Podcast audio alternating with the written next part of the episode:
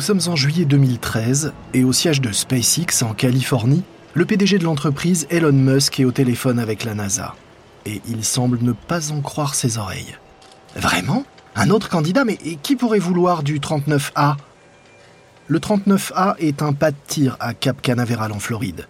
C'est de là qu'est partie la célèbre mission Apollo 13, celle qui a raté la Lune, et le premier vol de la navette spatiale en 1981. C'est aussi de là qu'est partie la dernière navette américaine en 2011. Mais son heure de gloire est derrière lui et le pas de tir 39A a perdu de son éclat. Désormais, des buissons envahissent ses allées, les mauvaises herbes poussent à travers le béton fissuré et la rouille ronge la structure des échafaudages. L'entretien du site coûte tout de même 100 000 dollars par mois à la NASA et l'agence aimerait que quelqu'un d'autre s'en charge. Musk a donc sauté sur l'occasion. Le site dispose d'une plateforme construite pour le lancement des plus grosses fusées. Ça serait donc idéal pour la fusée géante Falcon Heavy, sur laquelle travaillent les équipes de SpaceX. Sans parler du symbole, bien sûr. SpaceX héritant de la rampe de lancement la plus célèbre de la NASA, ce serait un super coup de com'. Mais il se trouve que quelqu'un d'autre louche sur le site et aimerait bien, lui aussi, mettre la main dessus. Le visage d'Elon Musk devient rouge de colère quand son interlocuteur de la NASA lui révèle l'identité de son nouveau rival. Hein? Jeff Bezos, mais Blue Origin n'a même pas réussi à envoyer un cure-dent dans l'espace. Pourquoi aurait-il besoin d'une rampe de lancement? Au bout du fil, son interlocuteur lâche une nouvelle bombe. Blue Origin ne travaille plus seul. United Launch Alliance, l'association formée par Boeing et Lockheed, soutient également l'entreprise de Jeff Bezos. Or, c'est cette alliance qui gère actuellement le lancement des satellites du gouvernement américain. Autant dire que c'est un soutien qui a du poids. C'est une blague Vous êtes en train de me faire marcher, c'est ça? Mais le responsable de la NASA est on ne peut plus sérieux. L'offre de Blue Origin est même sérieusement étudiée par l'agence spatiale américaine. Musk raccroche furieux. SpaceX et Blue Origin étaient jusqu'à présent juste concurrents. Désormais, ce sont deux ennemis en guerre. Mais si Blue Origin et United Launch Alliance veulent se battre, Elon Musk est sûr d'avoir la bonne stratégie pour les contrer, en jouant à fond la carte du patriote prêt à défendre les intérêts de l'Amérique contre le reste du monde.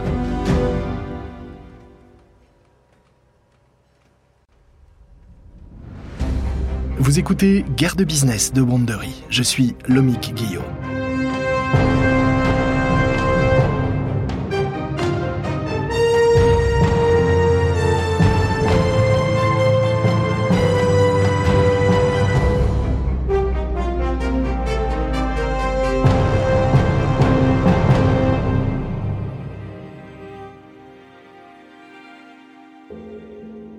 Dans le précédent épisode, la NASA a définitivement rangé sa navette spatiale au garage, obligeant les États-Unis à faire appel à la Russie pour envoyer des astronautes en orbite, tandis que SpaceX commençait ses livraisons à la Station spatiale internationale. Aujourd'hui, après près de 15 ans à travailler en secret dans l'ombre, Blue Origin semble prêt à se dévoiler au grand jour. Voici notre cinquième épisode, la guerre de l'espace.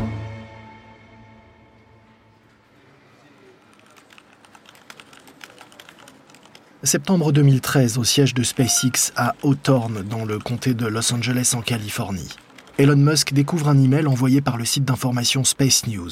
On lui demande de réagir au dernier rebondissement dans sa bataille pour récupérer le pas de tir 39A. Il y a trois semaines, la NASA était sur le point d'accorder le bail à SpaceX, mais Blue Origin a déposé un recours auprès du GAO, un organisme dépendant du Congrès chargé notamment de surveiller les comptes et marchés publics. Blue Origin reproche en effet à la NASA d'avoir accordé à SpaceX l'utilisation de la fameuse rampe de lancement sans mise en concurrence préalable. Jusqu'à ce que le litige soit tranché, la NASA n'a pas le droit de remettre les clés du 39A à SpaceX.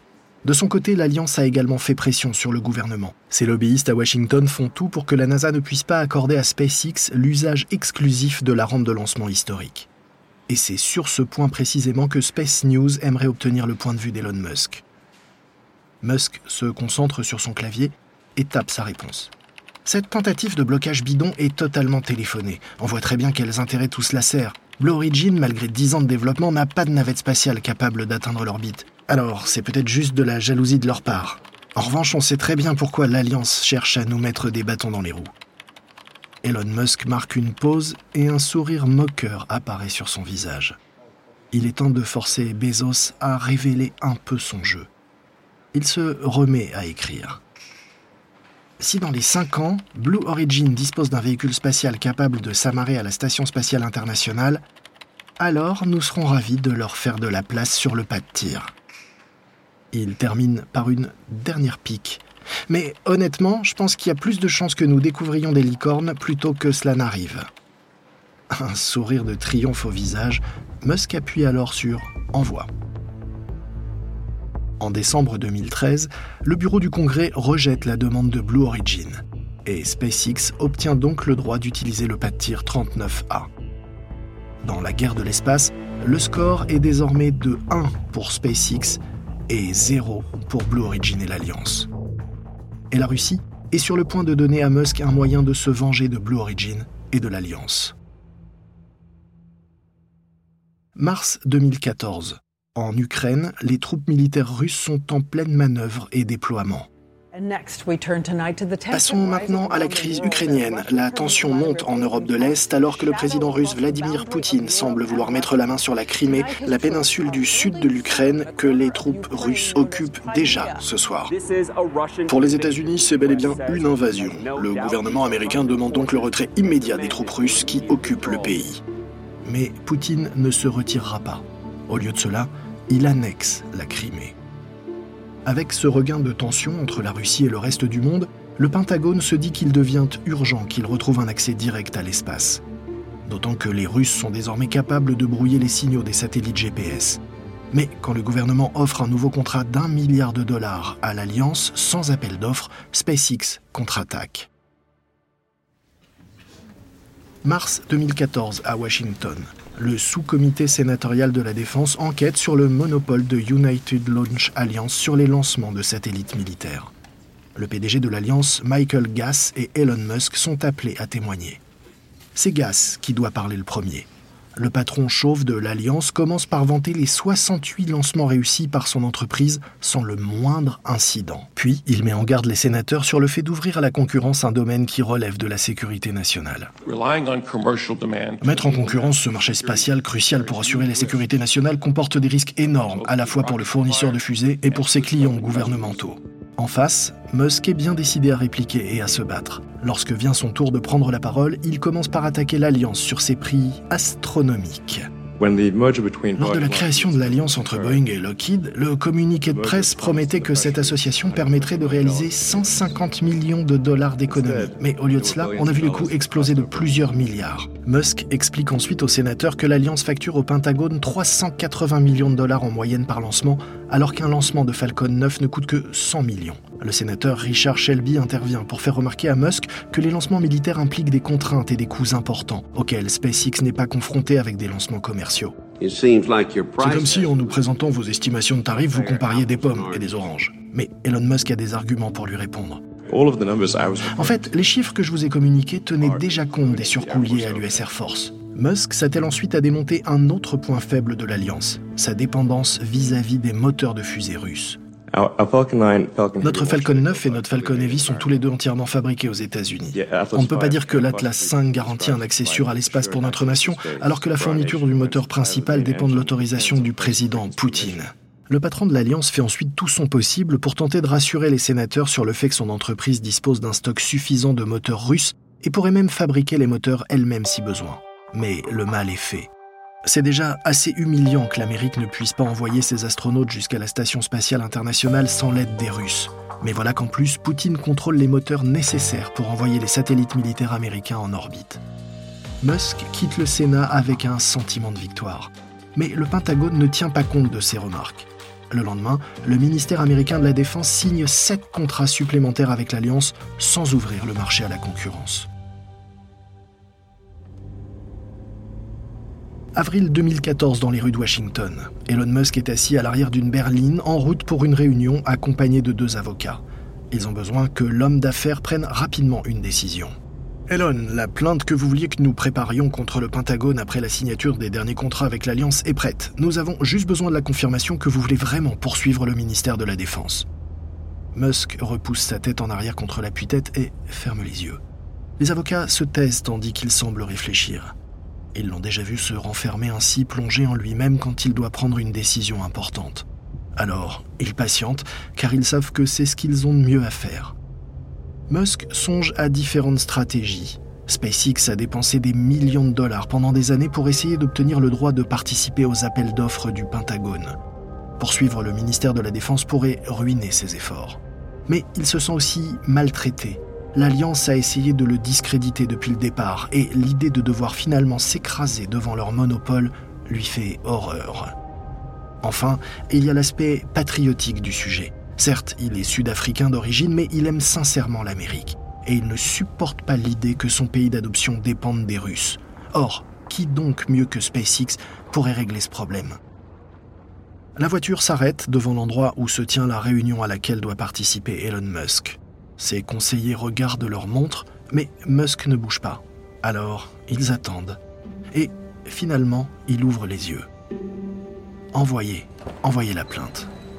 Sur ce, il sort de la voiture et se rend à sa réunion. Dans la bataille qui oppose SpaceX à l'Alliance, attaquer le Pentagone peut sembler une offensive très risquée. Musk accuse l'Alliance de remplir les poches de la Russie. L'Alliance accuse SpaceX de menacer la sécurité nationale en tentant de contourner le processus de certification du Pentagone. Mais l'Alliance commence à avoir chaud et ses deux associés, Boeing et Lockheed Martin, décident de réagir. Michael Gass, le PDG de l'Alliance, annonce qu'il quitte son poste et c'est le patron de Lockheed, Tory Bruno, qui le remplace. Bruno est un ingénieur à la voix douce qui sait que l'entreprise doit évoluer avec son temps.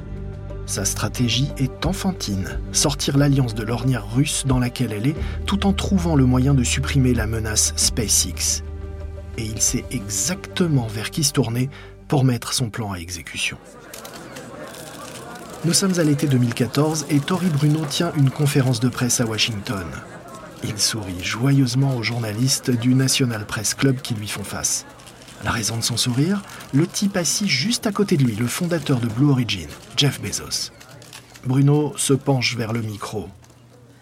Je suis aujourd'hui très fier et excité de vous annoncer que nous avons initié un partenariat exclusif avec Blue Origin et Jeff Bezos afin de pouvoir utiliser leur technologie innovante et vraiment très performante en matière de moteur de fusée. Cette association avec Bezos va permettre de faire taire les critiques de SpaceX à propos de l'alliance. En échange d'un investissement d'un montant non divulgué, Blue Origin va désormais fournir ses moteurs BE4 entièrement fabriqués aux États-Unis. Ainsi finit la dépendance aux moteurs russes. Bezos met ses lunettes de lecture sur son nez et rayonne de fierté alors qu'il détaille aux journalistes les spécifications des moteurs BE4 de Blue Origin. Uh, Le moteur BE4 est vraiment remarquable. Il délivre une poussée de près de 250 tonnes, le tout pour un coût maîtrisé, tout au long de son cycle de vie. Or, on sait que le coût est un critère désormais très très important en matière d'aérospatiale. Le BE4 utilise aussi du carburant disponible dans le commerce puisque c'est du gaz naturel liquéfié. Il est réutilisable et il est conçu, testé et fabriqué à 100% aux États-Unis. C'est un cruel retournement de situation. En pensant porter un coup fatal à l'Alliance en critiquant sa dépendance aux moteurs russes, SpaceX vient de pousser ses deux plus grands ennemis dans les bras l'un de l'autre. Mais au-delà de l'effet d'annonce, les moteurs BE4 de Blue Origin ne seront en réalité pas opérationnels avant 4 ans. Et cela signifie qu'Elon Musk peut encore tenter de briser la mainmise de l'Alliance sur les lancements de satellites pour le Pentagone. Quelques mois plus tard, SpaceX et l'US Air Force parviennent à un accord. SpaceX accepte d'abandonner son action en justice. En échange, l'armée accepte d'ouvrir davantage de lancements à la concurrence et de faire passer SpaceX le plus rapidement possible par le processus de certification. La victoire n'est pas totale pour Elon Musk, mais l'époque où l'Alliance raflait tous les contrats du Pentagone est bel et bien révolue. «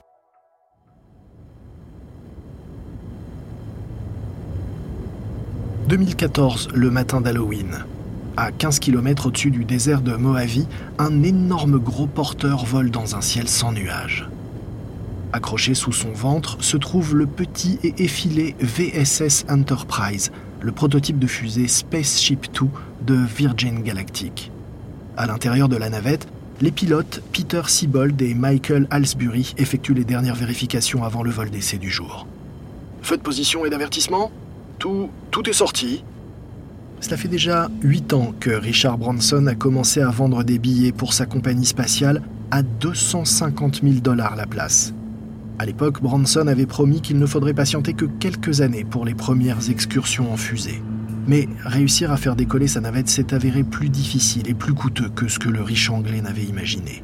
Un demi-milliard de dollars plus tard, il commence enfin à voir le bout du tunnel.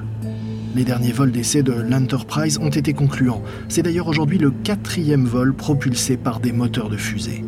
Les pilotes se préparent alors que la radio crache les ordres du centre de contrôle.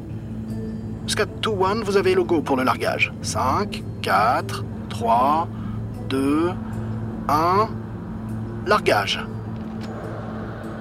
L'Enterprise se décroche du vaisseau mère et plonge vers la Terre. Sibold prend alors les commandes. Allumage Halsbury allume les moteurs et l'Enterprise bondit en avant, collant les pilotes à leur siège.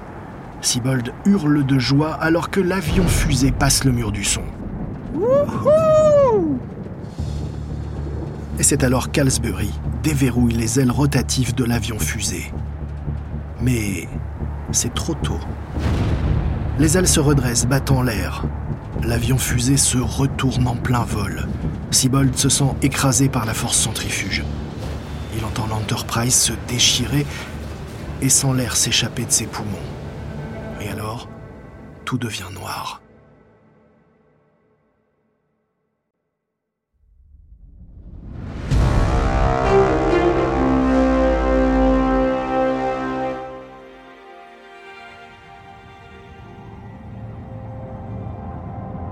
Peter Siebold, le pilote de Virgin Galactic, ouvre les yeux.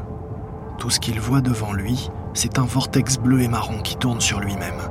Un vent glacial lui fouette le visage. Il n'y a presque pas d'oxygène et il peut à peine respirer. Il réalise tout à coup qu'il n'est plus dans le cockpit de l'Enterprise. Non, il est suspendu à son siège à plus de 7 km d'altitude au-dessus du désert, se rapprochant rapidement du sol. Il attrape sa ceinture de sécurité, mais son bras lui fait très mal. Il grimace de douleur, mais parvient tout de même à se déclipser. Alors que le siège bascule, il se met en position de chute libre pour essayer de ralentir sa chute. Et tout devient de nouveau noir. À près de 5000 km de là, sur son île privée des Caraïbes, Richard Branson sourit alors qu'il découvre un nouvel email du PDG de Virgin Galactic. Il l'ouvre car il a hâte d'avoir des nouvelles du vol d'essai du jour. Mais il est horrifié par ce qu'il lit.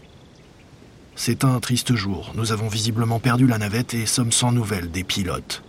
Branson se sent mal. Sous le choc, il relit le message. Et finalement, il décide d'y répondre. Oh, je suis tellement, tellement désolé. J'arrive. Au-dessus du désert de Mojave, Sibold se réveille en sursaut. Il continue de tomber, mais un peu moins vite désormais. Il regarde au-dessus de lui et constate que son parachute rouge s'est automatiquement déployé. Merci mon Dieu. Sibold tente de se servir de son bras pour diriger sa descente, mais son bras ne répond pas. Il regarde en bas, le sol se rapproche rapidement et il est couvert de buissons épineux. Il se prépare à l'impact.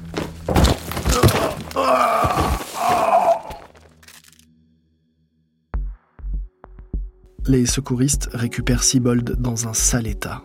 Il est en sang, son bras est fracturé à quatre endroits et il a un éclat de fibre de verre fiché dans l'œil gauche.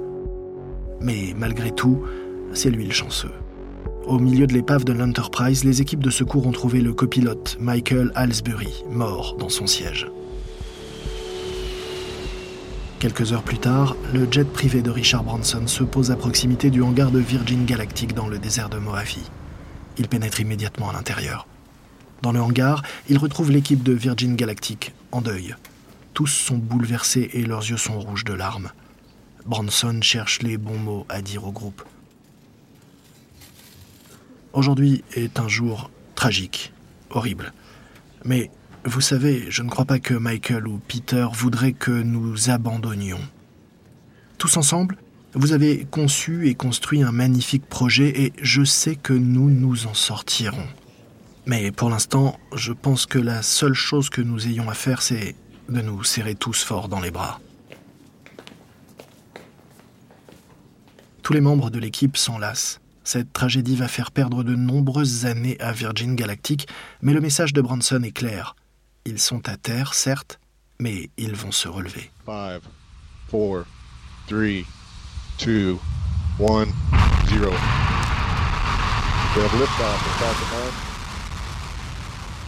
Nous sommes en juin 2015 et en Floride, le Falcon 9, la dernière fusée signée SpaceX, vient tout juste de décoller de Cap Canaveral. Au sommet de la fusée se trouve la capsule Dragon chargée de ravitaillement pour la Station spatiale internationale. Mais ce vol n'est pas juste une livraison de plus, c'est un moment historique. En effet, SpaceX veut que sa fusée devienne la première fusée capable d'aller dans l'espace et de revenir sur Terre intacte au lieu de s'écraser dans l'océan. Si ça fonctionne, ce sera le cadeau d'anniversaire parfait pour les 44 ans d'Elon Musk. Le Falcon traverse les nuages comme un javelot, mais dans l'un des réservoirs de la fusée, les choses ne se passent pas exactement comme prévu. Au lieu d'utiliser une charpente en acier de qualité aérospatiale, donc coûteuse, SpaceX a opté pour des poutrelles de qualité industrielle, moins chères. Elles sont toutefois censées résister à près de 5 tonnes de pression. Mais une des poutrelles de soutien casse à moins d'une tonne de pression. Et en cassant, cette poutrelle provoque une fuite d'hélium dans le réservoir d'oxygène liquide, ce qui fait augmenter la pression à des niveaux critiques. Sans aucun signe avant-coureur, le Falcon 9 explose en vol dans un énorme nuage de fumée blanche. Des débris tombent un peu partout.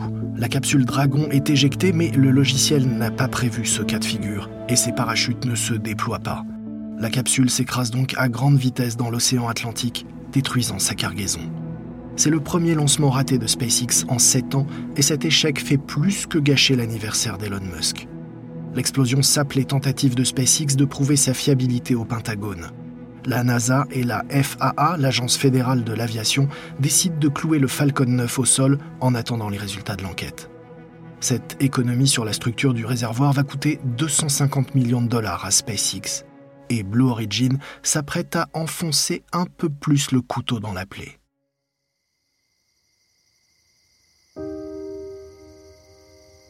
Septembre 2015, dans une zone déserte à l'ouest du Texas. Après 15 ans de progrès lent mais constant, Blue Origin est sur le point de frapper un grand coup.